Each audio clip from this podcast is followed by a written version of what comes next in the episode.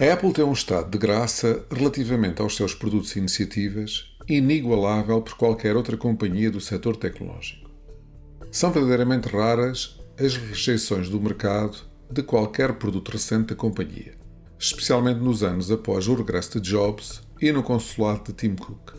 Talvez por isso a empresa não tivesse avaliado bem o temporal que se seguiria ao anúncio do seu sistema para scanning de dispositivos cliente, nomeadamente iPhones, em busca de fotos associadas a possíveis atividades ilegais dos utilizadores. Ou então avaliou. Nenhuma empresa lança tal iniciativa sem a pensar longamente. E ainda assim concluiu que os retornos excederiam os riscos. Que retornos?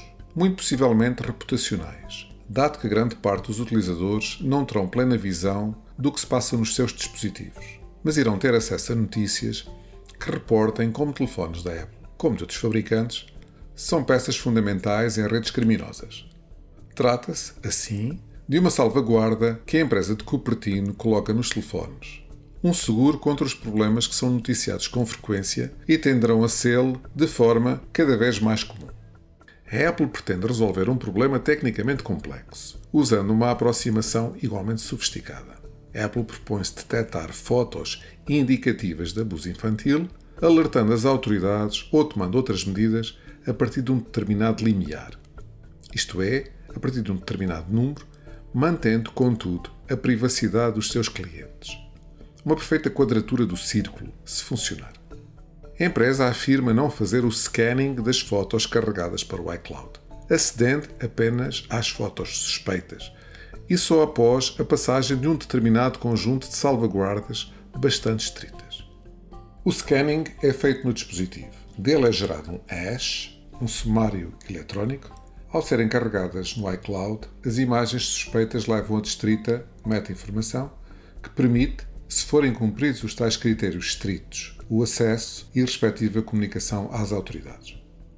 Conceptualmente parece benéfico, mas por toda uma caixa de Pandora que nem a Apple terá provavelmente capacidade para voltar a fechar.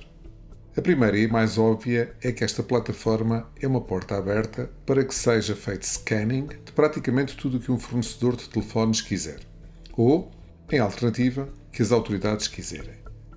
A Apple afirma que o que são comparados são hashes de imagens contra uma base de dados de hashes de fotos ilícitas.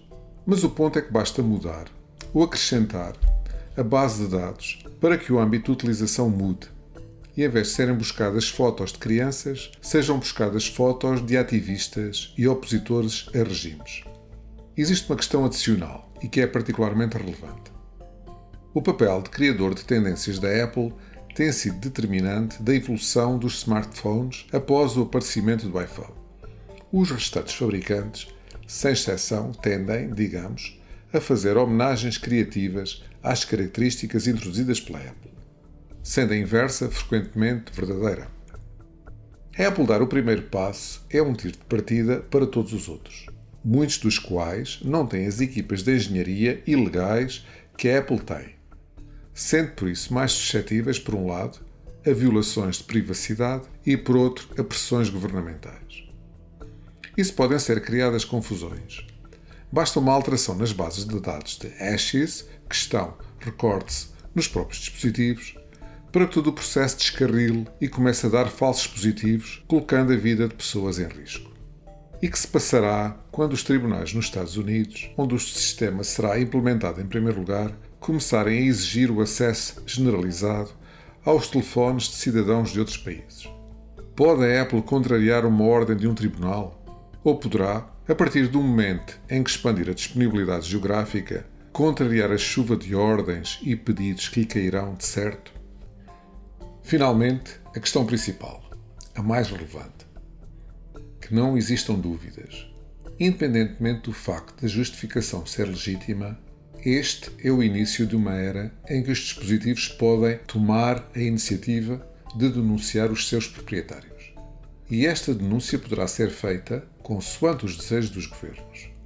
Nas mãos erradas, esta é uma arma de vigilância mais poderosa do que qualquer das descritas por Orwell. O que não deixa de ser um paradoxo, porque se ao reimaginar em 1984, lançando o Macintosh, a Apple apresentou-se como o oposto de tal modelo, posicionando-se como um paradigma da liberdade individual.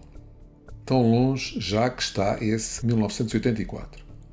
Tão próximo que está este outro 1984.